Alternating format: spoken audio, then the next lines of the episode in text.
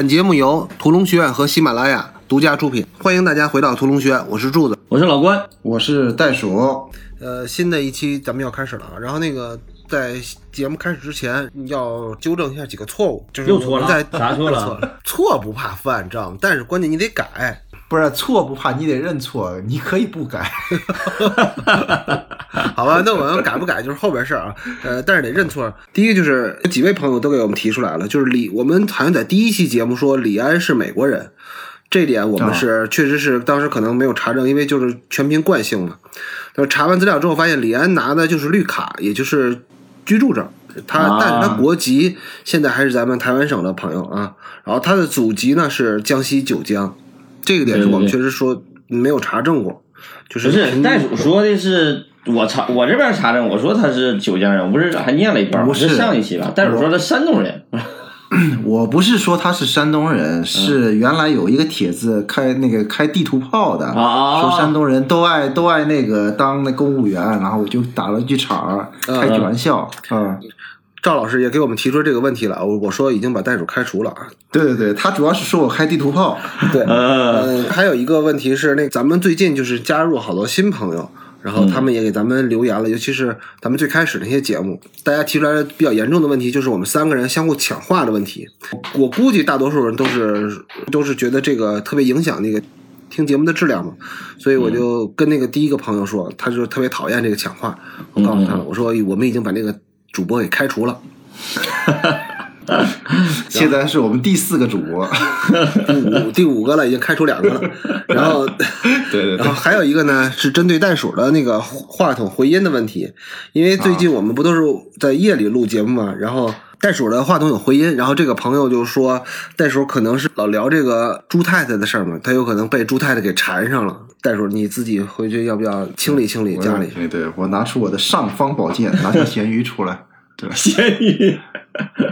我们仨现在还是在远程录音，因为嗯，就是进京啊，就是牵涉牵扯到我进京问题，这个比较麻烦，所以我们仨还是在远程录音。以前呢，我们是通过那个视频聊天软件儿，所以呢，在聊天的过程当中，话接话之间啊，它是有一点延迟，所以我们这个抢话也不是说特别故意的要抢别人话，而是说确实是你可拉倒吧！你的生活中就这样式儿的，你还老怪这个设备，你生活中不就是讲话的人吗？你这不对，你看你又抢我话，好吧，好吧，好吧，你这不对。这个你跟这个要跟听众朋友们解释一下，这个问题解决不了，这就是我们的风格，这讲话的风格，尤其是祝老师的风格，这你改变不了，你又不能把他开除。你要真把他开除了的话，就没有人说相声了，就光听我们跟他聊学术就没意思了。你你别看他看起来最没用，其实他还是很很重要的。他没事讲讲话，其实也是一种风格，大家要接受这个啊。我是纯场控调节气氛的。场控，就不让别人说话。还是就恳请各位吧，然后听我们节目的，如果有可能觉得不太丢人的话，那个转发一下我们的那个节目，给你喜欢或者不喜欢的朋友来听听我们的节目嗯，目。麻烦大家就是帮我们转发一下，然后转发到你的微博呀或者朋友圈里了，帮我们节目宣传一下。你如果你实在是觉得太丢人了，这个事儿真的就算了。那你就偷偷偷偷的评论评论我们专辑，完了给个五分，哪怕骂两句，给个五分就行了。啊，你别像有的听众朋友，我这实在受不了，这写的我操真好啊，这节目哇咔给个三星，我说这什么意思呢？你要不然你就说好，你就给你你就给个五星，要不然你就说不好再给个三星。你这边嘴上说真好啊，这节目什么的，完了夸给个三星，这这 言不由衷啊！对，这太言不由衷了。你这这可以改的啊！我我我我那天看了一下，我可以改。大家如果要觉得不好意思，你就改一下，把那个三星改成五星啊。可以改，真的真可以改，真的可以改，可以后悔，可以有一个后悔药可以吃的。我这说完以后，不会把五星都改一星了吧？上回咱们聊到了那个风雨欲来风满楼的一场戏啊，就是嗯这个片子很难得的有一个空镜，而且是城市外景的空镜，嗯是在三十九分零四秒到三十九分十秒，六秒钟的一个空镜。这个空镜大概就是是在高山上，这个阴云滚滚，而且隐约有风雷之声。对我来说，就直观的感觉，这就告诉大家，哎，马上要山雨欲来风满楼了，嗯，就是马上就要就要重大的事情发生了，真龙天女要出现了啊！我记得柱子上次说天雷滚滚的是这个，就天打雷劈的虐恋。然后到了下一场戏啊，三十九分十一秒到四十分二十四秒，前面风雨欲来嘛，果然在这场开始有了变化了。首先是二闺女这头有开始有变化了，就是二闺女的总经理来了，透露给她一个消息，就是要佳倩要被提拔到阿姆斯特丹去主理那边的业务了。等于他是他得到了一次晋升的机会啊！这个消息让那个佳倩感到特别的兴奋，他在此时想要找人分享自己的喜悦，但是我要说，但是一般在雨夜、在雷雨之夜传来的好消息，到最后都不是什么好事儿，都要被打破的哈。对，你要不就是光天化日嘛，那你乾坤朗朗的时候，你你再提好消息，没想到他是在一个雨夜得到一个好消息，这个肯定就是一个暗示。马上下一边就就接了一个空镜啊，这是这个呃，咱们看到四十多分钟的这个电影是第二次的城市空镜，而且又是台北街头的交通状况。那个空镜大部分都是交通哈。对啊，而且这是一个堵的堵的交通状况。对，咱们上次看的是他在一个红绿灯，大家在等那个红绿灯，然后过过马路的。这个呢是在雨夜之后交通堵塞的那么一个状况。总经理进屋这场戏啊，是他是要过来先是一个动作，就扔根雕。嗯，这根雕其实就是 人家明明是个绿植，是死了的绿植，是个化石，死了的绿植就是根雕。这事儿我还想起来，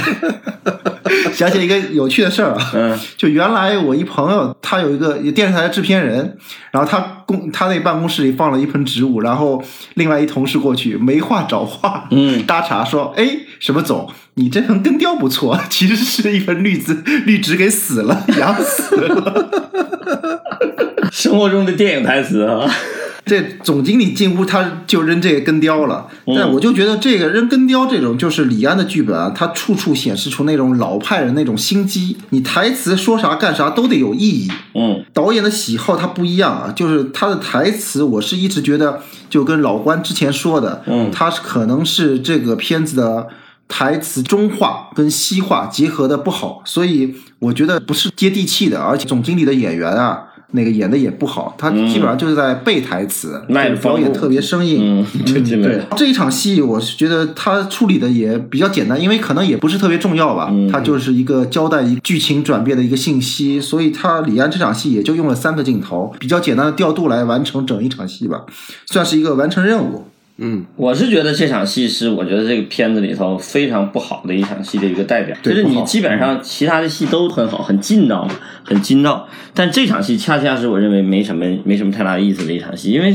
从剧作上来讲，我觉得基本的剧作标准就是一场戏至少要达到两个功能，你要不然就情感功能，要不然就情节功能，要不然就是类似隐喻似的这种功能，反正至少得有那么两个以上的这种好这种戏，至少是这种级别的编剧应该写出来的一种表达。但是这场戏就典型的功能性太单一了。其实你这场戏除了推进一点剧情以外，没有什么第二个功能可以聊。至少如果要是这个总经理这个人物跟这女主人公有一点关系，或者是引发一些新的故事，这个功这个是可以。你比如说做一点铺垫，或者是在这里头做一个做一个转折都可以。但是恰恰这个总经总经理这个人物就是完全是为了进来告他这件事儿。这就看起来就不那么劲道的一场戏，就很像是一场中国电视剧那个国产电视剧那种水戏。嗯，如果要是场场都是这个，那基本上这个戏的就水准就差了，就是我们就废了。对对对对对，但是偶尔就是在嗯每场戏都很好的话情况下，偶尔加这么一场，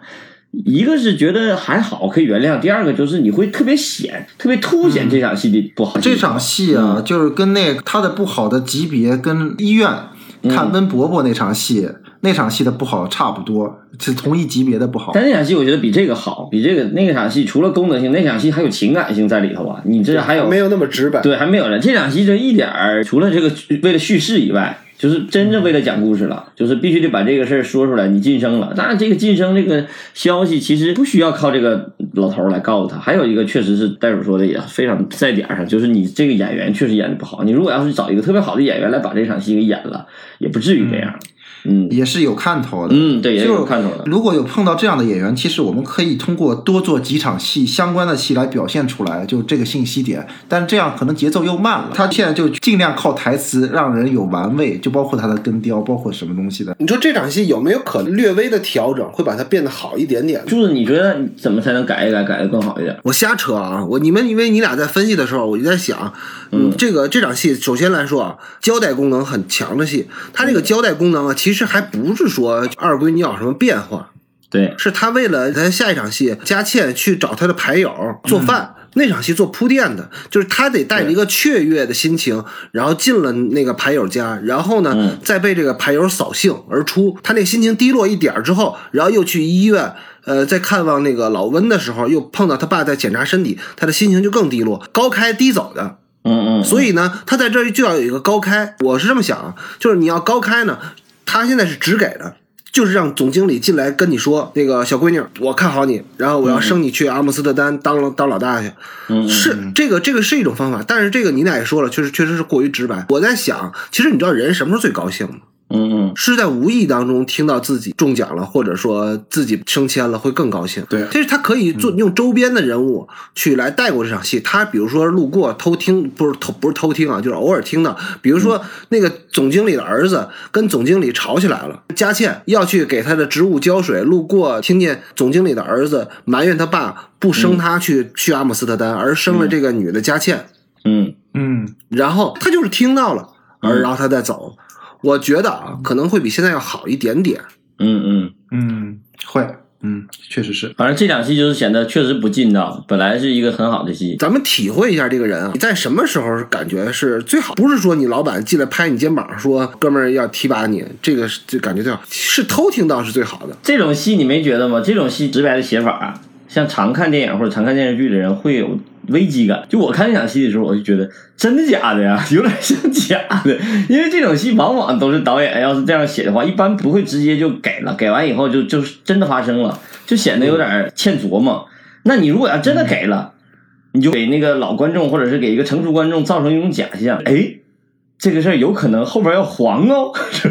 是？是就是有可能黄了，看起来就很不像是一个很成熟的编剧写的戏。嗯，但是按柱子的说法，虽然也没有那场戏多高级，但是它的可看性会更强一点，嗯，对吧？嗯如果是偷听到的话，对我也是我我也是瞎说嘛。总的来说，就是不要就是写这种特别直给的戏。但是一个剧本有大概有一百多场戏，对吧？嗯嗯，比较碎的话，就是大概有一百二或者更多的戏。其实你很难保证你每一场戏都很劲道，这是真的。但是呢，就是你还是要尽量去避免做戏的时候做只给的戏。咱们之前讲过一个戏，那个《冰雪暴》，那个戏的特点就是所有的情节都是靠打电话只给。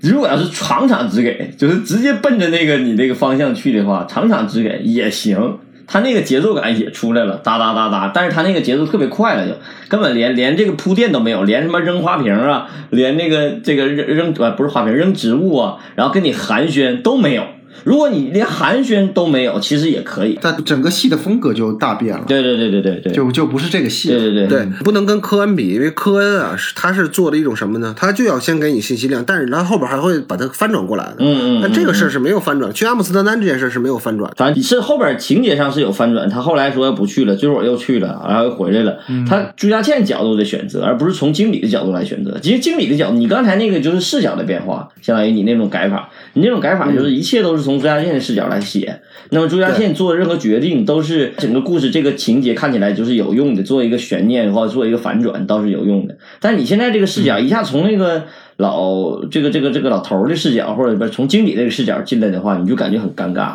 这视角如果变一下，其实也会好很多。然后到了下一场戏啊，又是一个关于这个城市交通状况的一个空镜。第一次那个空镜有所区别的是，这是一个夜戏，而且是一个雨戏，而且它表现的是台北街头的交通堵塞的一个情况。至于为什么是堵塞呢？咱们这一后边就再说了啊啊，咱们直接进下一场戏啊，到了四十分三十秒到一直到四十三分二十四秒。嗯嗯，这场戏大概的意思就是说，二闺女啊，就是佳倩，得知自己升迁之后啊，就想到的第一件事儿跟别人不一样啊。别人第一件事儿可能就是开酒庆祝，但是佳倩想到的第一件事儿就是去做一顿饭。也就是他佳倩来到了自己的牌友家里，而在佳倩做饭的时候，通过这个一边做饭，然后就慢慢勾起了自己童年的记忆和父亲往昔的轶事。但这些回忆啊，偏偏让他变得更加伤心了。我自己的感觉啊，我先说我个人感受，我觉得这个段落啊，强弩着，或者是有点莫名其妙的滥情。嗯但是呢，这个点又是不得不有的。朱家倩这个人物的点滴的叙述，让我们知道了，在年轻时代的这个老朱跟现在的老朱其实是两个人。那么咱们可以揣测一下，这个老朱的性情的转折点是在哪儿？很有可能就是朱太太的去世。嗯嗯嗯，这个其实我要说到后面的时候，觉得那个老朱每次看到二女儿，嗯，都是感觉是看到自己的前妻，想要跟他吵架的样子。嗯嗯，就是，就一开始啊、这是我的女儿，但是仔细一看，又长得这么像妈，又要跟她吵架那种感觉又出来了。嗯这就是可能他俩之间就整贯穿整部戏，他俩之间的一种关系在里边儿。嗯，这场戏其实我特别想好好聊聊，你知道为啥不？就是因为这场戏很多很多咱们咱们听友在聊这个这个问题，就是哎，一个小说的写法和剧本的写法的一个很大重大的区别到底是什么？一个作者或者是一个小说作者和一个编剧应该最重要的区别在哪儿？其实这场戏是最典型的一场。我们看这这场戏特别像是小说里头的一个，刚才柱子也说了，就是这场戏要要滥情嘛，要表达这个人物的情感，要回忆自己父亲的前史，要表现朱家倩是一个能做饭、最像父亲的一个形象的人。其实这种戏在小说里头就是就会撇出一一个章节，或者说在某一个章节里头突然之间写出一笔来说我当年怎么的，直抒胸臆，就把这个事特别直接的表达给观众了，观众就会直接看到，完了直接就了解了朱家谦，了解了朱家谦之前童年的往事，了解了这个老朱童年是个什么样，了解了那个他怎么想在厨房里玩。其实这场戏我觉得改的就是剧本的写法，就只能这么写。因为这场戏实际上他在跟牌友做饭，完了跟牌友在一起吃饭。实际上他真真正写的对手，这场戏的真正的对手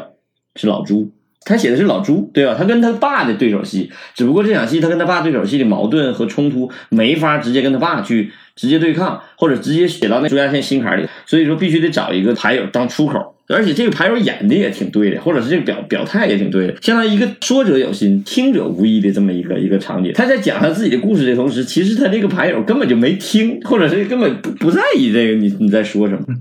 这个其实这就是就相当于让这个牌友当做一个出口来表现这个人物的内心戏，而且我觉得特别有意思。从这儿开始，你就会越来越发现，整个这个为什么朱家倩这个人物是承担了主情节的作用。它的主要矛盾，这个戏的主主节核心主线是讲的朱家倩和他父亲之间的关系，主线是这个，所以你就会发现他的每一场戏，朱家倩的任何一场戏，不管是跟谁发生的，包括跟他牌友发生的，包括跟都是在说老朱。对，都是在写的他跟他爸的关系，包括上一场对。跟他领导那场戏，实际上也在写他跟他爸的关系，包括我们后来一会儿看到的这个朱家倩跟那个老温那场戏，也是在他写他跟他爸的关系，就是处处在写他跟他爸，只不过他有各种方式来展现他跟他爸，这个就显得就就很有意思了。这就是典型的剧本的写法，因为剧本你不能直接钻到人内心里头去写内心 内心独白，是不是？他你不可能通篇大乱，偶尔可以有个内心独白，但你不可能通篇大乱的写，所以你就得用各种手法或者是各种手段来把这些需要小说里头几笔闲篇就能写出来的那些信息在这交代出来，这个其实是很很重要的一种一种手法。他就打散到各场戏里边，然后写他跟他爸之间的关系。对对对对对对，我同意你的意见，你是觉得等于这场戏就是给了朱家倩一个做独白的这么一个机会吧？嗯嗯嗯，咱们看整个影片知道啊，这场戏是他对他爸的最不满的一个峰值。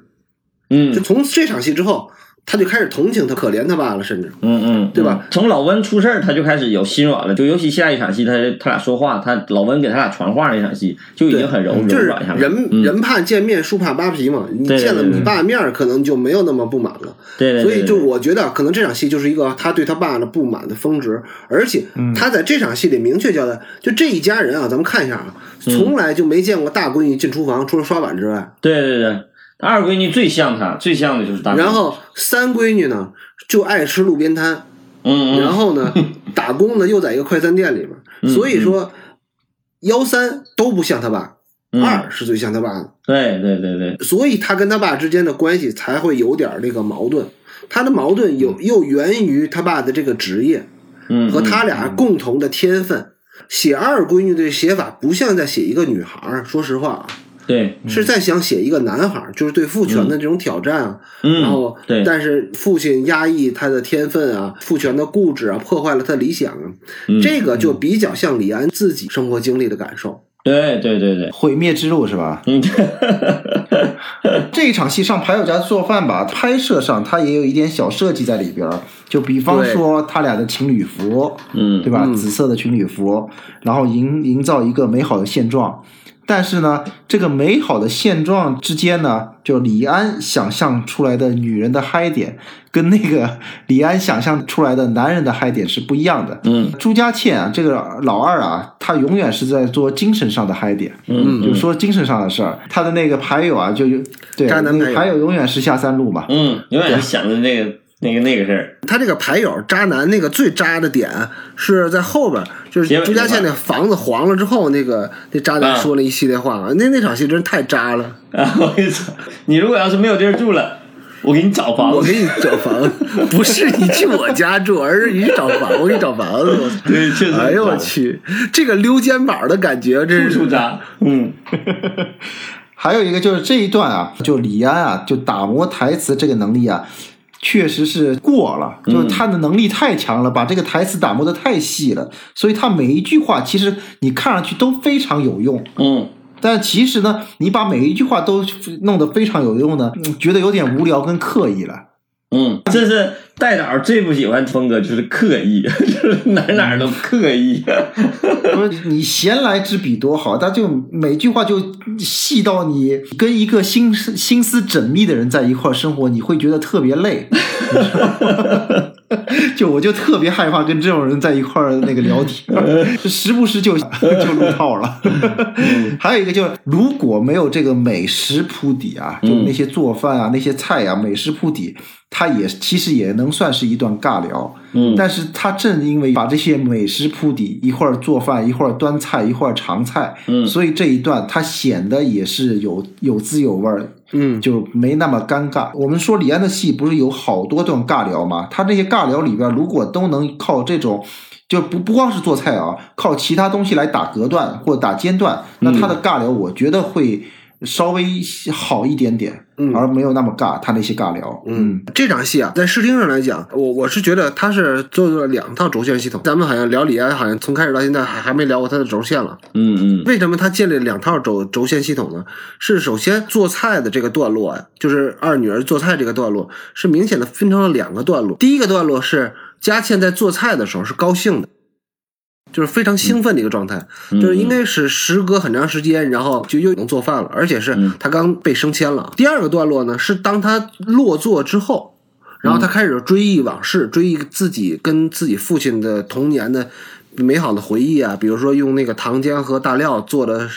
那个戒指啊什么的。但是呢，他的追忆又被自己的思绪和这个牌友的不合时宜的玩笑给弄毛了，所以就很明显的就是还有不接招，对，以那个葱花进锅那一个特写，正好切了两次轴线。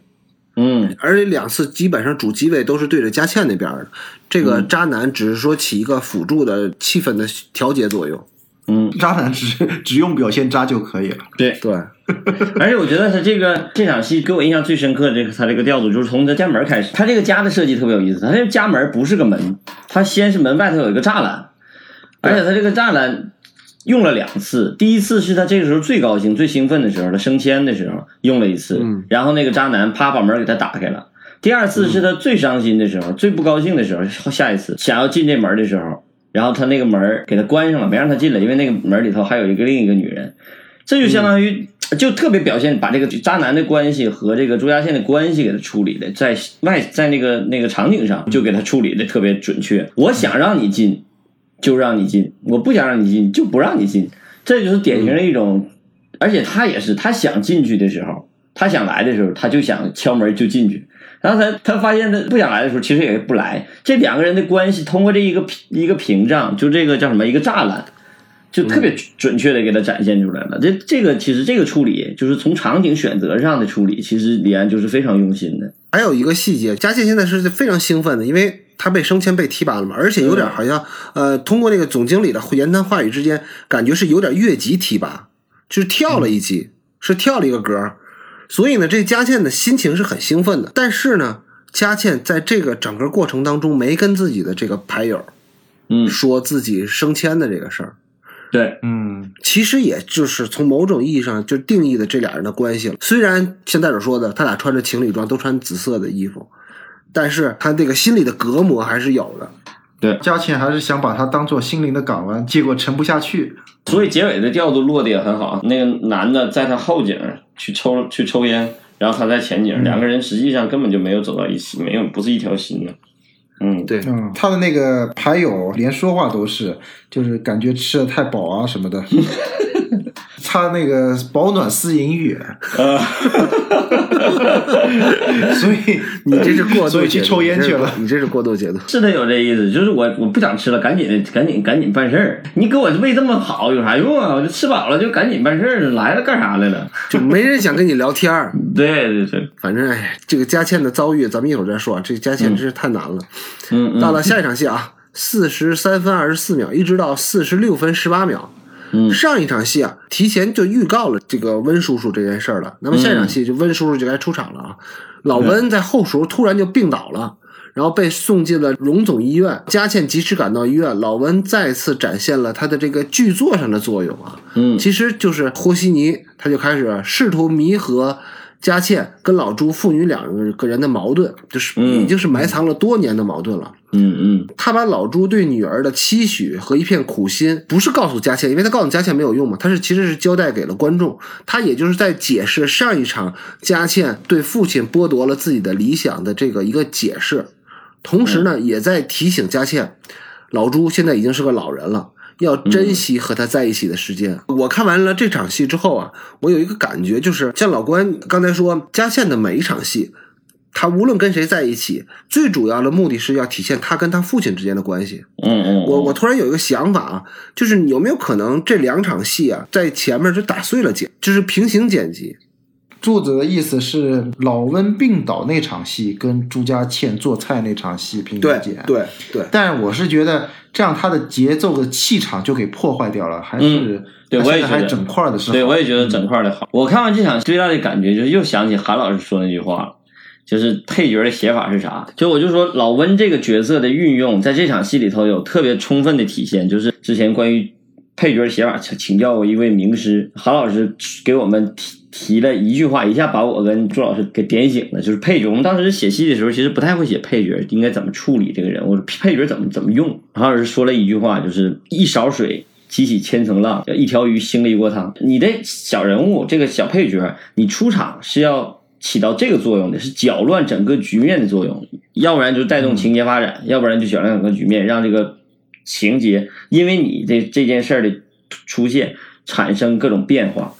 我觉得这个老温现在在这里头这场戏的出现，就典型的一种方式，就是调和朱家倩和那个那个老老朱的这种父女关系。而且他这个调和，我觉得用的特别好的一点是什么呢？他这个没直接给用死了。这场戏正常，咣，如果要是一出来，就是我们经常看那种狗血剧或者情节剧啊，或者狗血剧，就会发生什么事儿呢？就是这边那个老老朱让老温尝菜，嘎，那边救护车一来，嗡儿哇嗡儿哇来了来了以后，然后朱家倩一进灵堂就灵堂灵堂啊，就死了啊啊，就我就哭了，就完事儿。就一旦用到这种程度，就特别狗血，你就会觉得啊，其实情节在某些情节剧里头，你这么用是特别有效的，梆梆梆，节奏特别快，你知道吗？但是李安在这块儿用的特别好，就是哎出事儿了，但是没完事儿。但是你不能死，没用完你的。对，没完的，他做了两个，做了一个一个层级递进，我觉得这个特别好，这就是让这个剧情摆脱狗血，或者让这种类型的剧情，让这种偶然事件显得没有对偶发事件显得没有那么狗血的一种特别好的一个有效方法，咱以后可以学习。我觉得我以后写戏的时候可以学习。对，就是突然突发了一场，然后不给结局。就是原来我记得韩涛那会儿跟我说，就是我那会儿在学校的时候写的第一个剧本，我就给他看嘛。看完以后他说：“哎，你这故事挺好的，但就怎么感觉急吼吼的呢？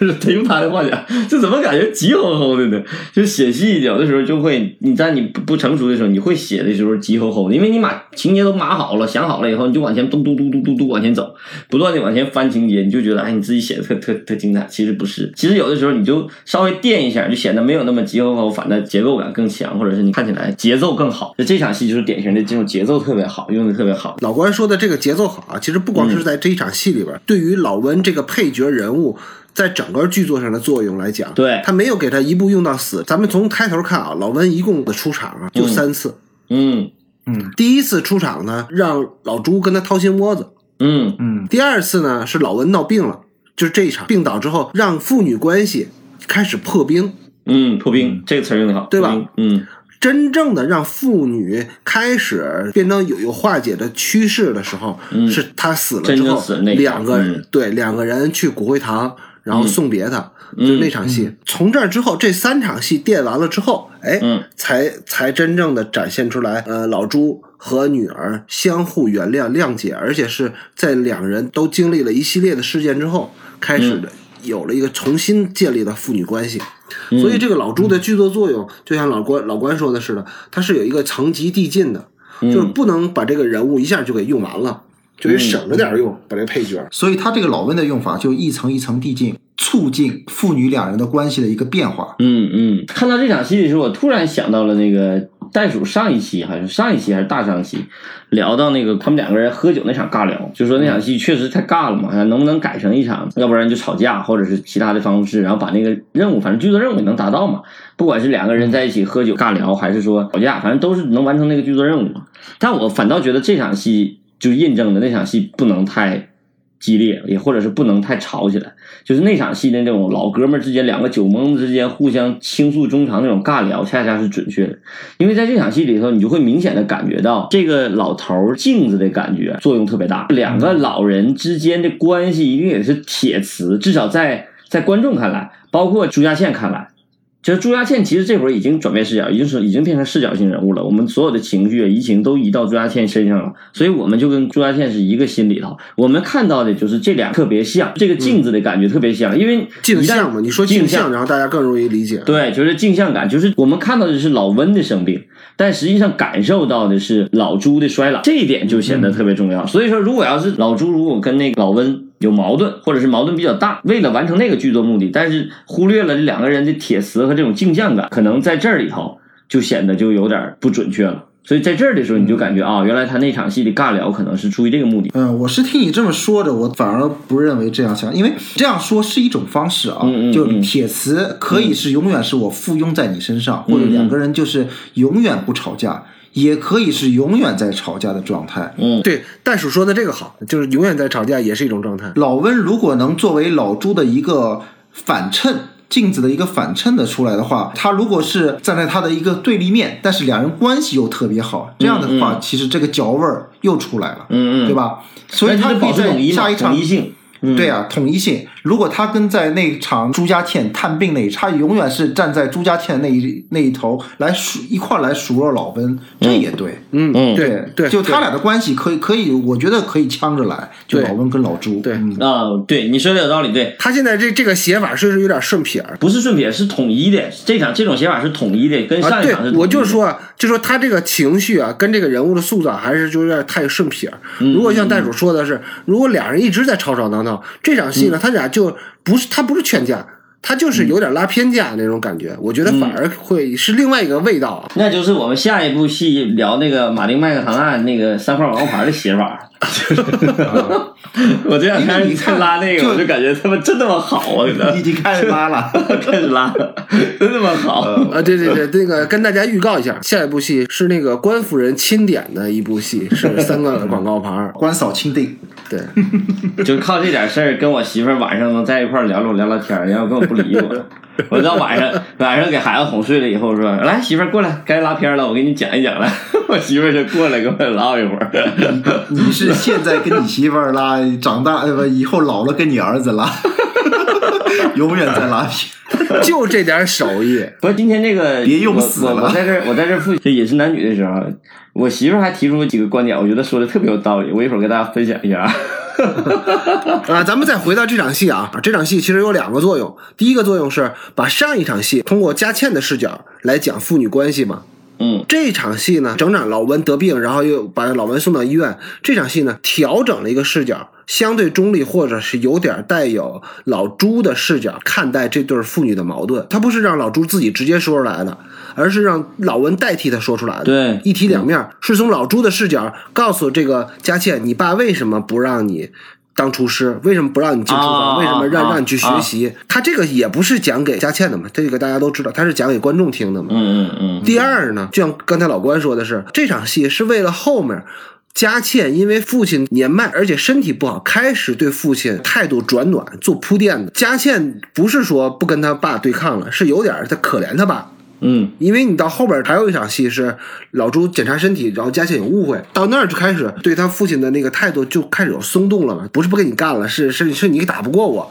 嗯，对，是那种感觉。差不过，嗯而且我觉得这场戏啊，有两个细节很好，可以跟大家探讨一下。第一个细节是，佳倩肯定是接到他爸电话之后，他来到医院，所以是佳倩是拿着他父亲的衣服走进来的。来到护士岛之后，俩人简单聊了几句老温的病情，然后呢，由佳倩代替父亲来填老温的住院单子。而这个时候，老朱站在佳倩的身后，抱着衣服，眯着眼睛看佳倩写字。嗯。这个位置的调度啊，我觉得啊，其实就是李安在暗示，是暗示观众，嗯。就是老朱啊老了，即使他之前戴着花镜，也看不清或者搞不懂这个让他填写的这个单据上的内容是什么，也搞不清楚护士交代要他要写什么条目。所以我觉得好好戏嘛，它就是有多重意义。第一重意义呢，就是李坏水还在放烟雾弹，他刻意的要把这个老朱归为老年人那个分类当中去。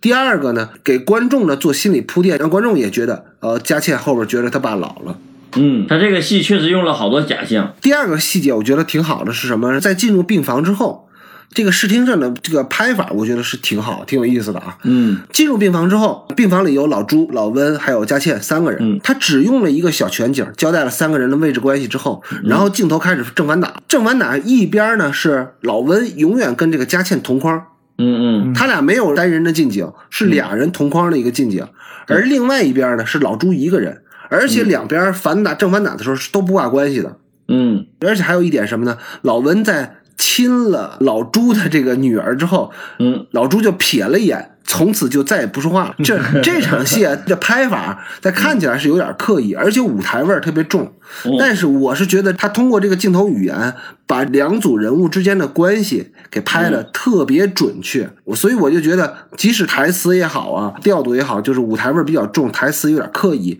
我觉得他他这么处理完了，我觉得我都能接受。对，但我这个我还是觉得话太多了，反正这是李安的特点吧，我也说不出啥了。我我理解你说的这个意思啊，但是你得想啊，老温已经快死了，你再不让他说，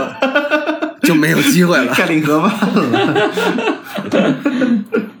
老温再出场，就是没两下就死了，对不对？你得给他说话的机会。不是，但刚才你们在聊的时候，我突然在想一个事儿啊，我觉得像李安那样级别的人，他可能也会考虑到老朱跟老温之间的关系是应该是附庸还是对立，就这这面镜子怎么摆。嗯但是呢，我又在仔细观察那个老温这个演员的表演状态，可能是他也是根据演员的表演状态来调整，他是应该是附庸还是对立。可能老温这样的演员，可能到时候如果让他硬炒的时候，对。他可能出来的戏又尬了，就更不对，不叫不叫尬了，可能更不对，所以才调整成让老温演成这个样子。见人下菜碟是吧？对，对对是是有这个道理，肯定的。因为这部戏里有好多演员的表演，可能在我看来不是特别好，包括这个总经理、配角，包括还有那个国伦，嗯就是他那些配角演员，可能都也也就那么回事儿吧。好，下一场戏啊，下一场戏厉害了啊，大家精神起来啊！午夜节目，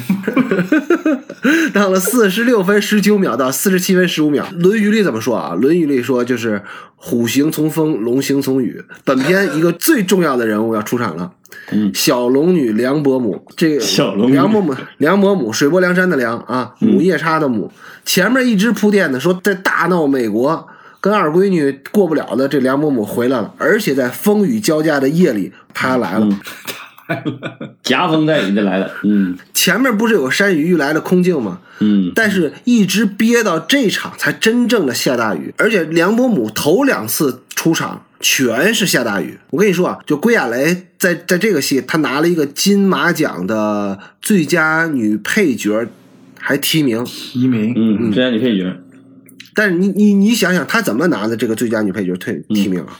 一般的女演员啊，就或者重要演员吧，比如说你你你出场，我顶多我给你多加两盏灯，把你光打漂亮一点。嗯嗯，然后或者说服装给你准备两件比较贵的衣服，然后让你显得与众不同。但是梁伯母出场可不一样，她不单是洒水车，对两辆他洒水车他护你他动用的是制片组，你知道吗？你想想，这两场雨得花多少钱？你想想，你再想想咱们之前说那韩韩琛那个那个《无间道》里边韩琛之死，嗯，那他可怜的就是就在地上泼了点水，而且就是梁伯母就这种出场啊，一般你是在这种生活剧当中或者家庭伦理剧当中很少见的。一般都是在魔幻史诗里才能看到这种恶魔出场之前才是下雨啊，什么打闪呢、用一般拍把罪案去对，或者拍终极怪兽啊，对，或者那个连环杀手才用这个，就跟七宗罪那似的。嗯，所以就说啊，他这个最金马奖的最佳女配角真是来的，真是大水浇出来的。嗯大水浇来。但是归亚蕾老师人家也是嗯杰出的表演，而且是她一开场就就炸裂了。归老师是一出场就用了一段弗兰口音的这个莎士比亚式的大独白。嗯，就开始数落锦荣，那个给小费给的太多了，然后又说到锦荣就过日子不知道节省，然后又埋怨锦荣住的房子没有电梯，就这段贯口真是太厉害了。嗯，所以我觉得这个李坏水就是对他心中的这个小龙女是有一份执着的偏爱的。老太太这个因为这个方言这个事儿也是训练了很长时间，而且李安你特别好用方言，不管是英语也好，还是还是各地方的台语也好，完了，呃，这个戏好像也没怎么太用英语是吧？没怎么太用英语没有，哈，有有台语，有法语，嗯，对，有法语，有台语，完了有法语有那个，对，有湖南话体验里。有天津话，体验里有天津话。他想表现中国文化的时候，他从来都是就是五族共和式的表表达方式，而且他跟他那个对台北的对台湾人的回忆有关系，因为他也是那个外省人，他从小就是在这种南腔北调这里环境里长大的，所以说他印象中台北的时候就是这样的语言方式。我就是觉得梁伯母啊，刚才柱子也说了，这一段台词，这一段贯口说的特别好，就是里边的信息含量极大，把就把那个张艾嘉的身份交代的彻彻底底，嗯就没钱啊什么的，你看，同样是人物塑造，这梁伯母啊出场，然后就让你说话就不让你烦。你看他也是很单一的剧作作用，交代背景信息嘛。但是你通过他的设计，比如说像这个湖南口音的设计，到这个特别市井气息的这个台词，就一下就把本片的终极 BOSS 这个形象给立住了。这个梁伯母以这样的方式出场，我觉得也给了观众，也给了老朱就是不喜欢梁伯母的理由了。啊，因为如果说啊，这个梁伯母这老太太也是一个温柔贤淑的老太太，那那个天杀的老朱那就真是渣男了，那就板板上钉钉了，对不对？嗯嗯哦，这么好老太太你都不喜欢，你还要干啥？但是你偏偏梁伯母是这样的一个人，哎，这个老朱的合理性也有了。为什么我说这个戏李安用了好多烟雾弹式的写法呢？这个挺有意思，就是那个梁伯母的登场格外隆重，除了一场雨以外，包括音乐给的也是当当当当就开始特别欢快的音乐。人物登场的时候，这是好像第一次极尽渲染，包括给音乐，包括下雨啊，包括那啥，这就是典型的一场烟雾弹的戏。这个人物其实我们都知道，后来结局的时候我们发现啊，原来这个人物是纯粹的一个烟雾弹式的角色，这个人物的。作用也是起到这个作用，在干扰视听，把观众把真相给他盖起来，靠这个人盖起来。这个这个我反驳你一句，我觉得不对。我觉得这个人物是个典型的那个主题式人物。梁伯母有一个最重要的台词就是“天杀的老朱让老朱，”，这才是这个影片的主题。那也是道具，不是那 也是，他这胡说八道的，别听别人说对，就是朱老师为了为了那个为了表现他抢话的能力，节目效果就是无论如何他都得都得抢两句。对你这说的不对，但是这个隆重感处理的确实特别好，就是你这个人物越隆重，观众就感觉哎跟着你这个情绪就走了，特别容易跟着这个情绪走。观众跟着这情绪走的话，就把柱子讲话李开水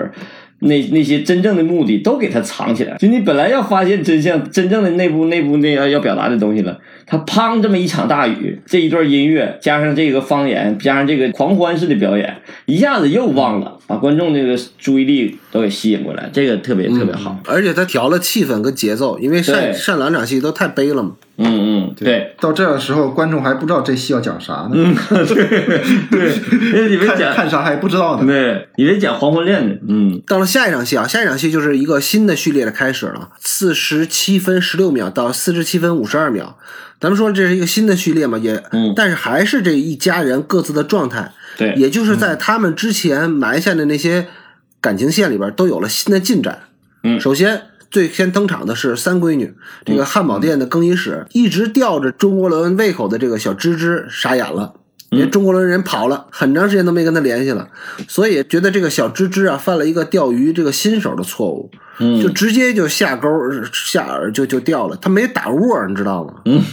什么叫打窝？就是你先往这片水域先撒点食，给点甜头。嗯他你上来就钓那，没有鱼会直接上来咬钩的，对不对？嗯这场戏呢，我就觉得这个三闺女的这个表演，佳宁的表演就很偏于古典了。你做了亏心事儿了嘛，然后就一直也不敢看这个小芝芝，就一直是背着事儿嗯在做表演。嗯，这场戏没什么好说的。只不过我是觉得那个小芝芝的那个表演，反正这个演员的表演也是，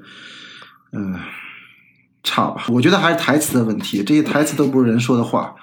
就说出来都特别拗口，他他妈让演员没法演，这台词说出来。好吧，但下一场戏我觉得就还好就好多了啊。下一场戏是四十七分五十三秒到四十九分五十一秒，这个佳倩和这个帅哥李凯加班的一场戏啊，就跟所有的国产的职业剧一样，所有的干工作都是为了搞对象，搞不是不是不是搞对象，搞暧昧吧。服务的。嗯，在这场戏里边，俩人只谈了一句工作，然后就转到风月上了，而且而且为了让这个话题转换的比较润滑，俩人还以酒助兴，嗯。以酒助兴，这场戏有两个作用，我觉得第一个啊，首先是这是一个伏笔，因为提到李凯是学化学的嘛，嗯也就是李凯这个人物的前史和朱家老大这个看破红尘之间是有关系的。这场戏重要伏笔，非常重要的伏笔。第二个呢，这个老二佳倩她的渣男运呢还在继续，这个也就是对他未来独守老宅的一种宿命的安排的伏笔。这场戏啊，反正就是李坏水为了塑造这种暧昧感，嗯你好好的一个工作场景，然后灯都不打亮，然后能亮的灯都是往墙上打，就是这场面要多暧昧有多暧昧，反正就一男一女孤男寡女独守空房之类的。能不发生事儿吗？有一个公安大学的教授好像在讲那个女子防身的职场啊，就是职场性犯罪是吗？然后他就说，无论什么关系，男女独处都不要超过半小时，半个小时以上肯定就出事儿，不出事儿心理上也出事儿。是，就你加班，你跟一女同事加班到半夜，你这 你媳妇儿在外面一等你，你没事儿也变有事儿。对，所以啊，就是跟袋鼠说似的，就这场戏的打光啊是比较有假定性的啊，嗯因为这个是为了给俩人谈风月创造条件，你不能开着你开着三千瓦的大炮子，然后俩人谈风月，对不对？办公室里边就只开了一个落地灯，每个灯的灯泡也就一瓦左右，而且还往墙上打，而且 只有光光线基。本上也就是伸手不见胳膊肘，所以我觉得这场戏啊，是其实在在摄影的上是有点儿怎么技术问题的。因为大家可以看到成片啊，嗯呃，这场戏明显的是照度不足，就曝光有点欠曝。而且还有话筒穿帮，这场戏赵文轩要酒那个近景，脑脑顶上那个话筒很明显不他穿帮，呃，那么大的近景穿帮也没没办法，他黑嘛。我觉得就是，没没注意。反正就是这种光线，因为在真实情况下是几乎就不存在的。就这公司，你说得多抠门儿啊，对吧？连管灯都不让开。反正这场戏就是比较刻意的要把这俩人就捏合在一起，对，暧昧其实他都不如拍场停电的戏，嗯，对，就是看着停电戏俩人怎么不是玩电脑啊？有合理性，因为你就看了就看就看了一句，就说了一，因为他俩本来也就说了一句工作嘛，就突然就停电了，啊，就画图行停电了。画图就行。啊，对啊，这就有合理性了。那电电梯也停了，你也下不去了。嗯，来自己的经验。然后到了下一场戏啊，你看那老二开始走桃花运的嘛，老大这边的桃花运也来了。到了四十九分五十二秒到五十分四十七秒，家珍这边也时来运转了。他来到办公室，发现自己办公桌上放了一封情书。其实这也不叫情书吧，有点像那个小纸条或者爱的箴言。哎就是情书，当家珍怦然心动的时候，他情不自禁地走到走廊上，发现周老师正在陪着排球队的学生训练，而此时周老师也发现了远处正在瞄着自己的这个家珍，于是周老师在家珍的面前表演了一个屁股顶球的这么一个杂耍式的动作，就是这个 对。他其实想表演那个什么那个一级塔，一级塔，对，一级塔，蝎子摆尾。燕子燕子摆尾，但是就这个有点性稍微有点性暗示的动作啊，就是让这个家珍嗯小鹿撞怀，芳心乱跳了。之前你想想啊，老二说他的情史，他跟人翻脸；老三拿他的内裤跟他开玩笑，他跟人翻脸，但是当他面对一个男人的挑逗的时候，他没跟人翻脸，他反而是心生 萌动。有些事儿是可做不可说，是吧？就这场戏，我觉得是设计的带有点欢快性质的，因为它这个整个的这个段落在转暖，因为所有人的情绪都是向上的。这三个闺女吧，搞对象都搞得很顺利。这个序列从小妹闺蜜着急了，这个，然后包括那个周亚倩和那个那谁暧昧深夜工作和李凯深夜工作，然后包括这个大姐收情书看体育老师耍帅这段，就是典型的一个希特菲尔德里头有一个词儿叫进展纠葛。就在第二幕里头，你记得不？咱们学那啥的时候，那个那个结构的时候，希特菲尔的那套有讲的是进展纠葛，这就是典型的一段进展纠葛的戏，也不怎么解决问题，也不怎么提出问题，但是这个过程就很重要，就是整整个这个段落都是这个纠葛戏。我们也看到了，其实情绪的变化很小，或者是没没太解决问题，不怎么太解决问题。但这种纠葛戏，其实是在这种大长篇的时候，其实这个戏相当长，场景也特别多。不是不是场景场号，我估计这个戏要分场的话，能分出好多场。一般的这种段落呀，电影里边都会把它拍成 MTV 式的段落，几个主人公在一起，无论是感情还是关系迅速升温，然后又开始有有所变转变的时候，对，都会把它做一个 MTV 式的段落的处理。哎，真的哈，这个戏好像是极少见的没有 MTV 段落的一个戏，啊。但它也有，但但它只不过是把那个它是有 MTV 式的段落，但是它就是把它同期声都加上去了，也不算吧，都是变成戏了而已。嗯嗯，都变成戏了。落的比较实实的，这而不是虚着写。到下一场戏啊，在五十分四十八秒，嗯到五十三分三十七秒，这个是着重写给佳宁的一场戏。这是重要的戏，因为就我说那个这场戏是朱佳宁这个单独的独幕剧里头的高潮对段落，因为嗯这个段落，佳宁和这个钟国伦就要生米就要做成蛋炒饭了。嗯，佳宁终于修成正果了，在外边守候的白面书生，这次不是为小芝芝了，而是为了他而来，而他也顺理成章的跟着这个文艺青年回了家了。你看这文艺青年泡妞多简单，就拿本托斯妥耶夫斯基就行了。但是去了之后，你才知道啊，这个小钟同志是个富二代，人家有一座楼，而且他们家的这个房子呢是个。后现代派建筑的式样，就是标准的那个毛坯房式的 loft 的风格。你想想啊，这是在风九六年啊，不是现在啊，在九十年代，这个这个环境确实挺前卫的，也确实挺吸引佳宁这样的文艺女青年的。就这样的家居环境，嗯嗯加上钟国伦还有摄影爱好，再加上钟国伦进门就告诉佳宁了，说咱爹咱妈是玩房地产的。嗯每天德州、加州、通州各种买房买地，营造出来中国伦的，无论他的家境也好，无论他的那个爱好也好，对一个天生有反骨的姑娘来说，这个太有诱惑力了。咱们想一下，佳宁家啊，也就是老朱家，是个典型的老派风格的，而且家里人多。嗯但是这个中国伦家呢，人口轻，对吧？奶奶住院呢，然后爸妈都在国外，而且这个环境呢特别洋气，有文化氛围。又没有未来的公公婆婆在旁边碎碎念，所以这个钟国伦啊，就是就是朱佳宁同志的量身定制的男朋友。那佳宁还能撒手，嗯对不对？对啊，直接就牵手了吧？就就 不能撒就手嘿嘿嘿了，应该是。对特别这进展特别快嘛，因为这是个独幕剧，独幕剧的到这儿就啪就完事儿了，解决问题。这个照片出来的时候，我还吓一跳。但我觉得照片这个戏的处理就是就显得特别高级。你知道为什么我说我还真不知道，就是为什么他要搁一张这么吓人的奶奶的照片？你们先说你们的感觉。那照片显影的时候，那奶奶半张着嘴，瞪着个眼睛，然后看着他们，嗯然后他们牵手了。你想那环境，其实我觉得这场这个照片的戏用的特别高级，为什么？就是他这场戏达到了一个什么效果？其实你们看的是感觉恐怖啊，结合上下文看的话，其实也挺恐怖的就是感觉这个奶奶是个阿嬷，这个是很可怜的一个造一个一个一个状态，就是她眼睛冒奶奶惊讶了。对，很可怜的一个状态。反正就是他整体要是表现他的可怜，有些戏的时候，你会在一个结论的时候，或者这种高潮结结局戏的时候，你会给一个道德判断、道德评判，因为咱们要想这个小女孩朱佳宁这个这个人物，她的所有的行为在这一幕剧里头是个独幕剧嘛，他讲了一个什么故事？他一句话讲故事，就是她是一个撬了闺蜜男朋友的一个渣女。这么一个行为吧，或者是一个故事，讲这么个故事。那你这个故事拿这个故事做结论的时候，做结局的时候，如果要是最后俩人在一块儿云雨了，而且还是直接浪漫的看着他一堆相机，哇，你好有钱呐，直接就扑倒了的话，观众就不会原谅这个这个主人公，知道吧？但是我们又知道他是我们这个戏里头的很重要的一个人物，观众要他要给观众一种心理暗示，就是让人觉得把他这个道德判断、道德边界给调整过来。这是一场非常重要的给观众调整道德边界的一场戏。你让这个观众呃在心理上展现了一种一个可怜的阿嬷这个状态，包括这个中国人这个俩人比其实俩人更暧昧，他俩来的为啥？这种事儿年轻人都干过，领领着领着女朋友基本上到家里头，家里特意没人，现在一般都去是吧快捷酒店。反正我是小的时候是跟我媳妇儿就干过这事儿，回家了嘛，反正你你目的很简单，很很单纯，但是你没法表现这个这个直接那么表现哈，他就用了这种方式。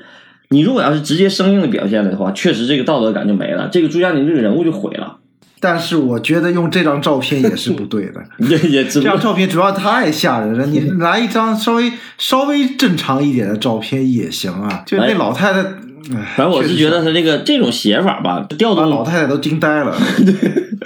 就是合理的调动这个道德边界，这个这个手法是一个编剧上的一个非常重要的手段，就收放，有时候得收，有时候得放。就比如说我们怎么讲过这个问题，如果写抗日剧的话，你要写一个英雄杀敌的话，你就不能塑造把你这个日本鬼子那边塑造的特别温情，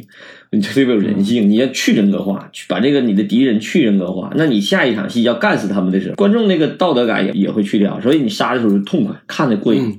就是这个商业片的写法。那你所以为什么咱们那会儿说南京南京那会儿写写法的时候，其实很多普通观众是接受不了的。呃，我觉得这一点可以参考那克林特·伊斯伍德那个《父辈的旗帜》，一个是那个《硫磺岛家书》，对他同样一个事儿。拍了两个电影，一个是从美国人的视角拍，一个是从日本人的视角拍，但是他都是有明确的道德边界，嗯，对吧？他那《硫磺岛家书》就是讲的是一个那个那个日本人的视角，你看那个戏的时候，你就会觉得，哎，你你的共情感是跟着这个日本人走的，所以你就会觉得美国人是坏蛋，嗯对吧？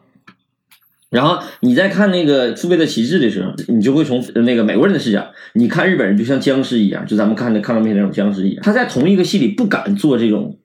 双面对抗，这种双面对抗确实是你出来以后，从那个这个道德判断上来讲，确实不太容易。这个我觉得这个问题在于哪儿呢？就是说，东木嗯是想明白了，这个老老爷子是想明白了，但是有的时候，就咱们这边的一些怎么说呢？自己感觉自己念了点书的人，嗯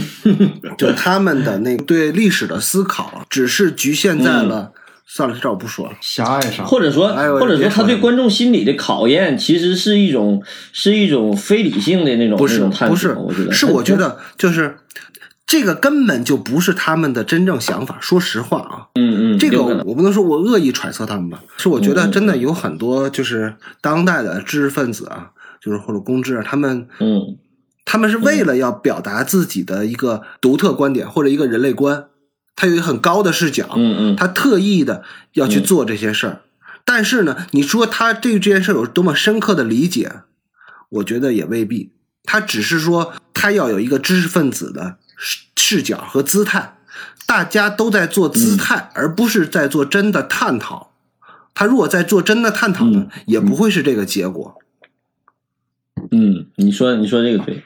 我觉得像老爷子，你说东木他做这个事儿，确实就是感觉是真是实实，一个是实验性的，再有一个他是真的真的做探索，这个做的确实好。就是这场戏啊，老关刚才说了一个点，就是为什么他最后结尾要用奶奶的那个照片？那个袋鼠也觉得这个照片确实有点吓人，因为奶奶那个表情和那个那个整个的状态嘛，有点吓人。嗯老关的结论是，这个奶奶的出现是为了呃洗刷这个佳宁的道德感。为什么呢？因为这个佳宁做的确实是一件是有一点点道德瑕疵的事儿。虽然他跟中国人也是真爱嘛，是啊，你们夸了半天，其实我是觉得这场戏它的场景选的也不好，就是他那个房子一看就是一个郊区的农民房，外面荒郊野岭，还有高压电线，就是那房子也不怎么值钱，跟我老家农村里的但是够大都一样。对大有什么用啊？你要主要敞亮地段在十八不是环之外，这个你得这个你得跟朱佳宁的那个内心需求。朱佳宁从小长在哪儿？闹市对区。不是二二环二环以里，所以，个反叛的姑娘啊，你让她现在住的延庆去，她反而觉得高兴，那是过那个乡野生活，对乡野生活，嗯所以她更喜欢那个。你看，而且他们家的装修就都是符合她的需求的。看托耶斯托夫斯基的男孩儿，喜欢摆了一桌子照相机的嗯，她她其实这个女孩还是太年轻了，你知道吗？所谓摄影穷三代，单反毁一生啊！这小伙儿以后肯定败家，你知道吗？他那相机也都 就日本相机嘛。咱们看完了这个朱佳宁、钟国伦的一场戏之后，然后又回到了大姐的一场戏啊，五十三分三十八秒到五十四分零七秒。这场戏开场是家珍的一个大特写开场，她神态幽怨的看着周明道开着摩托车从学校里出来了，周老师没有再次来到自己的面前，而是骑着摩托车扬长而去，就是很简短的一个过场戏。但是我觉得这场戏还拍的还挺有意思的，为什么呢？首先咱们看。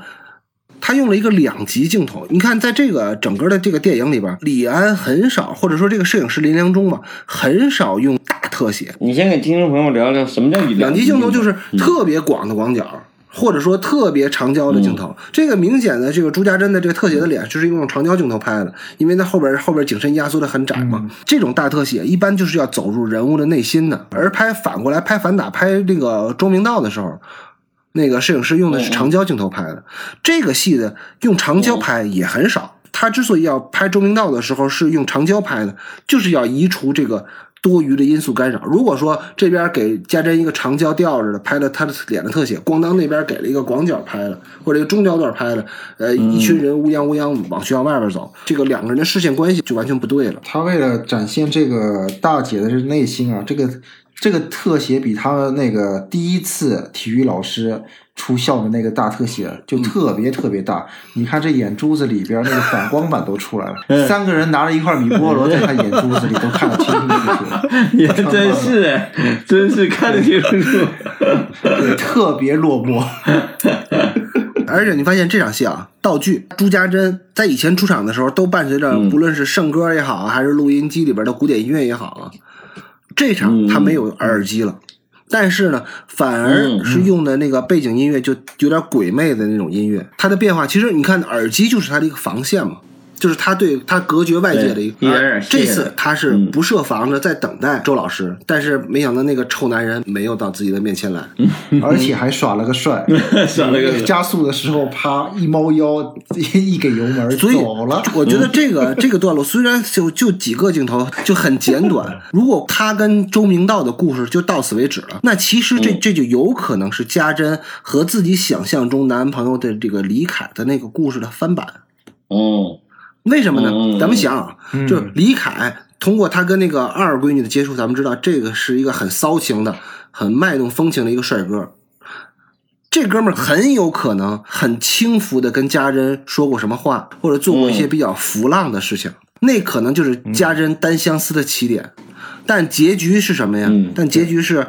李凯跟自己的好朋友锦凤勾搭成奸了，嗯，气人，太气人了。就他们俩的故事没有再往下继续，所以我觉得是几个原因造成的。这个家珍她之所以对抗拒男人或者抗拒爱情，她是有原因的。她有可能是自己确实是她少女怀春的时候自己想象出来一段，但那个李凯或者像像那个这个周老师这个人。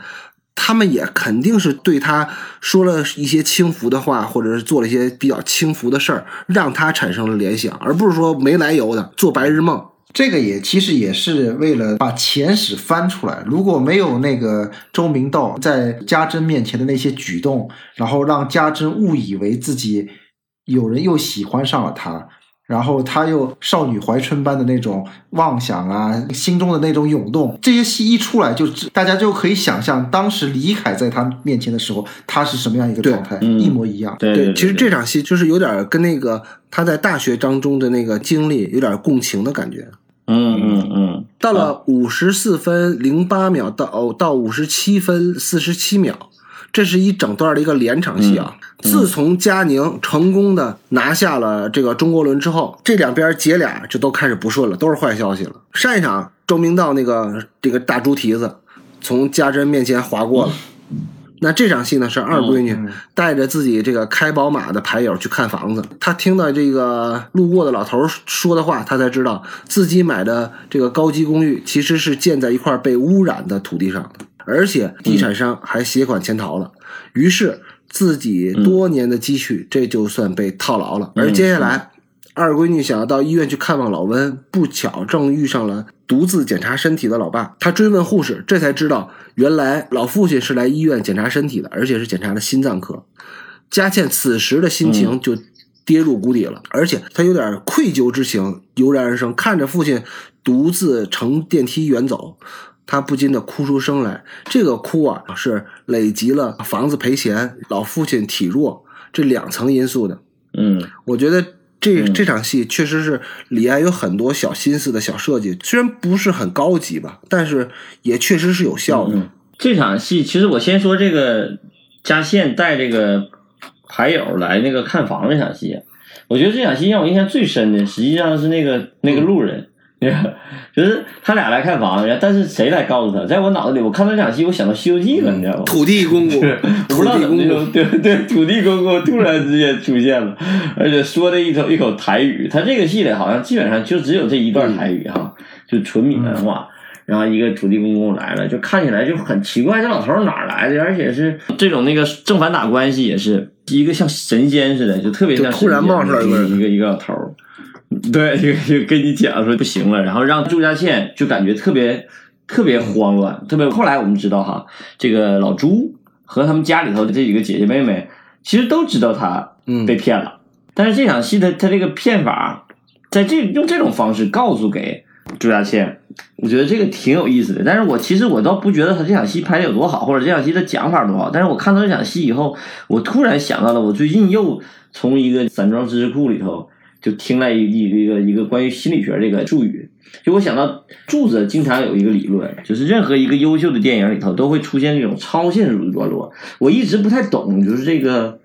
为什么会有些导演或者是所谓大师啊，或者是有些就是好电影，经常会出现一些超现实主义段落，而且这个超现实主义段落的作用是什么？他那篇文章就万维光那篇文章说的特别好，他正好拿拿那个大卫芬奇那个《穆赫兰道》做了一个例证，嗯举了个例子。他就讲这个荒诞性的问问题。那个那篇文章里头说的内容，实际上讲了一个心理学理论，叫流体补偿。大致流体补偿所谓的意义是什么呢？就是流体补偿是当人们面对了一种不可理喻的事情，或者一个自相矛盾的局面的时候，会感到不安。然后失去确定性的时候，会产生一种心理补偿机制，这种方式就是流体补偿，而且这种机制不是，甚至不是心理上的，它会造成一种生理反应。这种生理反应，所谓的流体补偿就会逃离，或者是会退缩，就会让人产生一种退缩性。提出这个理论的是不列颠哥伦比亚大学的一个教授，那个教授叫什么？叫叫史蒂芬海涅，他那个他是一个心理学的研究小组啊，他做了一个实验，让让好多人去看这个电影。呃，大卫林奇拍的一个电影，一个短片，那个戏可能比《穆赫兰道》还要更难懂。看这个电影看不懂了，就大大部分人看不懂。所以他们做的反应，后来紧接着紧接着发生的事儿，就是他们都特别保守，就趋近于保守，趋近于回，就是保保护自己，自我保护。就他那个证明了什么？就是当你面对这种荒诞感和这种看不懂的事儿的时候，人们会产生一种心理上的一种补偿，这种就称其为流体补偿嘛。那你就会特别退缩。我觉得这个这场戏或者这场戏可能不一定准啊，但是我觉得柱子那个理论，我想找找到这个这个根源了。就是柱子发现好多那那些点的时候，就是用到荒诞感的时候，他说哪个好多经典的点，比如说那个啊钢的琴，钢的琴里头炸那个啊炸烟囱那个，然后还有咱们看那个电电视剧版《冰雪暴》第二季里头那个飞飞飞碟飞起来，对，就那些经常会出现一些非常荒诞的场面。而且这种荒诞的场面紧接着发生的那个人物转变是特别有趣的。这个人物往往都会走向一个保守或者回归这么一个动作，是自我保护的。因为人就是这就是人的一种心理。当你面对一种特别离奇的事儿的时候，你会选择保护自己，而且甚至他那个实验特别有意思，甚至这种保护跟你之前看到的荒诞的事情具体是什么都没关系，这个特别有意思，这跟你之前你做的看到的所有的荒诞感都不没关系，而且这种补偿甚至在电影都会出现，因为它就是拿电影做的实验嘛。我觉得反倒这个这个时候，我不知道李安是不是这么处理的啊，但是我能感觉到这个这个人物上的感觉，就是他让这个朱家倩现在处于了一种非常无助的。而且得到这个消息，得到的特别荒诞的感觉的时候，下一步朱家倩的动作就开始走向自我保护，包括他后来遇到的好多事儿，包括走向回归，走向一种心理的补偿。我不知道我这个算不算算不算过度解读，但是我确实是在这里说，我感觉到了那个祝老师的那套理论的那个叫什么就是自洽性。这个自洽性有，咱们以后可以去，我觉得以后再遇到这种戏的时候，可以看看是不是有这种这种机制，或者是他是有这种处理方式。我觉得有些导演可能就是胡抡的，他做这种东西就觉得对，就觉得好，他就想这么拍，他没有什么具体的理论基础做根据，你知道吗？但是他做出来的时候，有的时候你会觉得特别好。我操，你就就是就就这么经常拍大腿，哇，这场戏拍的太好了，但你不知道他哪儿好，或者你说不说不出来他哪儿好。但可能从观众心理学来讲，没准儿它就是符合一种观众的心理机制。这个这点我觉得挺有意思的。对你说完这一段，我也觉得有点听不懂，我也在心里补偿了。对，我也觉得 那个袋袋鼠的作 我，得我得保趋于保守。既然既然既然咱们都退却了，都保守了，我觉得老关说那个都不重要，剪掉吧，好吧，这这段不重要啊，大大家就当没听见，好吧。但是我是觉得老关说的这个点挺有意思，就是说配角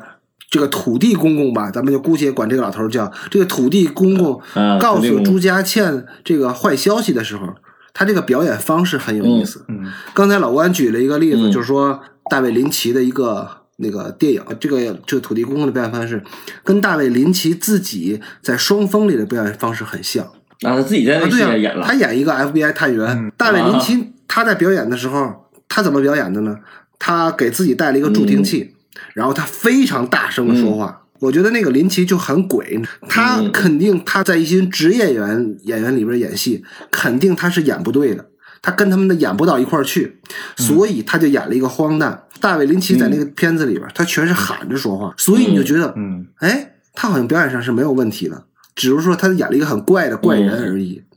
那么朱家倩嗯听到这个坏消息，是一个怪人用很大声音的方式，是因为他距离很远嘛，也是用了这种很怪诞的方式。对对对，可以弥补配角表演的水平不足，然后跟主演搭得上。这很好。嗯然后第二点呢是把这个消息的爆炸性和爆发力，嗯用很大声音的喊出来，这个足够了就。所以我觉得就是李安在这个表演的处理上是非常聪明的，因为咱们咱们的听众里有很多是自己在做戏的人，不论不论你是在自己写戏，或者说你自己在拍片子的人，大家有时候在拍到一些配角的时候，就比如说像刚才的那个总经理那样的人，嗯呃，很水的就给带过去了。但也有很多方式是嗯咱们可以借鉴李安这种很聪明的方式，把你的配角搞怪一点，把这场戏呢，无论是他是职业演员也好，还是非职业演员也好，你找的人可以让他用换一种方式去表演，可能啊，把这场戏就给平衡过去了，而且还是做的还挺有意思的。而且这个戏的总这个戏的总体风格是对允许的，而且就柱子之前说的那个科恩兄弟嘛，嗯一开始找怪演员也是这个原因。嗯嗯嗯，用怪演员这种就荒诞性，把这个戏的那种张力给对体现出来。然后这场戏里边还有一个就是，他不是说这这场土地有污染嘛，嗯然后他那个牌友就使劲的闻，然后然后对 这个牌友表演，其实你们觉得好，我觉得我没觉得也挺一般的。嗯，然后但是朱家没觉得好，我也没，觉得这个这个牌友演的好，然后朱家倩这个台词，我就觉得又是李安经过精挑细琢啊，写出来的。就他说了一句什么，我没闻到什么。就是朱家倩还是一个比较活在自己内心的人，他对外界反应的那种迟钝，嗯 就是 所有人都知道，就他不知道。嗯这一句台词也写的挺有意思，就没闻到这个事情不对的。哎，对，没闻到事情，就啥都没闻到，他是、他只关注自己的内心，嗯外面发生什么都不知道。之前我还要补一句啊，就之前那个电闪雷鸣的时候，那个小龙女梁伯母来的时候，她数落那个张艾嘉说了一句：“你以后怎么办？”然后张艾嘉那会儿回了一句什么话，你们还记得吗？他说：“你你靠谁，我就就靠谁。” 对，你看，对这句话，我觉得李安写的也特别特别坏。对对对，那句话印象深刻是，刚才咱们除了说李安在设计那个土地公公那个台词的处理的时候挺聪明的之外，李安在这个佳倩进了进了医院，看见他爸去检查身体的时候，他也有一个小设计。嗯他设计什么呢？嗯当嘉倩看到他爸进了一个进了一个检查室，他这个时候安排一个被抢救的老头儿划过了心情焦躁的这个嘉倩。其实这里边就是一个典型的心理暗示作用啊。它两层作用，两层作用。我就觉得这种设计啊，并不是说是最高级、最巧妙的，但是它确实是最有效的，让观众带入他的情绪，而且他在这个环境当中也是非常贴切的。就是有的时候在设计一场戏的时候，比如说这场戏，咱们把这个老头拿掉，演员的表演就会缺一个支点。那你给他现场加一个老头，比如说让那个道具来，老师，然后你躺上，从组里再抓两个小姑娘，然后。推着你从从那个主演面前过一下，有的这种设计啊，都有可能是现场临时起意的，是你你想办法帮助演员演他这个焦躁或者演他这种不安，反正你能帮助他表演的各种方式，你可以用得上。无论是运用环境也好，还是说我在这个时候运用一个人也好，都是非常有效的方式。就刚才老关说的那些啊，其实我刚才不是说我听不太懂吗？嗯，就那个你的那个叫流体什么？流体补偿，对，流体补偿我看不太懂，嗯我听不太懂。我是觉得你说到朱老师之前提的一个魔幻段落，嗯嗯这里边虽然不是特别魔幻，但是我觉得佳倩一开始在医院里寻找了这个迷路感，他迷失了。嗯嗯，对这个感觉比较准确，嗯而且很有寓意。医院确实大家都有这种就共通的感觉嘛。你到医院里，你感觉你哪儿都不认识了，嗯所有的道路都一样。嗯嗯然后呢，这个佳倩在那儿寻找路的这种感觉，嗯她找不到方向的那种感觉，放在这里边就还比较准确，而且又符合情境。咱们现在停下来啊，回顾一下佳倩现在的状况是一个什么状况呢？佳倩有一个牌友雷蒙，就是典型的一个渣男。然后呢，嗯佳倩现在的工作不是她最想干，她想最想干的其实是厨师嘛，对吧？然后交的男朋友呢，嗯嗯嗯又是个渣男，而且嗯她想交的男朋友呢，还是个有夫之妇，买了个房子呢，嗯开发商还跑了。你说说，他现在就是用文言文说，就是横垄地里拉车，一步一个坎儿，吃糖饼烫后脑勺，打哈欠掉下巴颏，喝口凉水都塞牙。所以我就觉得，这个佳倩现在是倒霉到家了。这是吧文修养真好我也觉得是，我是从《古文观止》里看的啊。佳倩现在倒霉到了最极致了，接下来就像老关说的，她开始进入了什么流体流流体什么流体流体补偿的自我自我保护机制就开始启动了，就他开始转变了这个人。嗯嗯那么在下边一场戏开始，他对他父亲的整个的态度也好，眼神也好，就都产产生了明显的变化。这个人物嗯也开始走向了变化。具体的下一场戏，那下周再说，好吧？好，好再见。别忘了帮我们评价一下专辑啊！好，拜拜拜。对，评价专辑，然后帮我们转转发，转发帮我们 吹吹牛，谢谢大家，谢谢大家，谢谢大家拜拜拜。拜拜。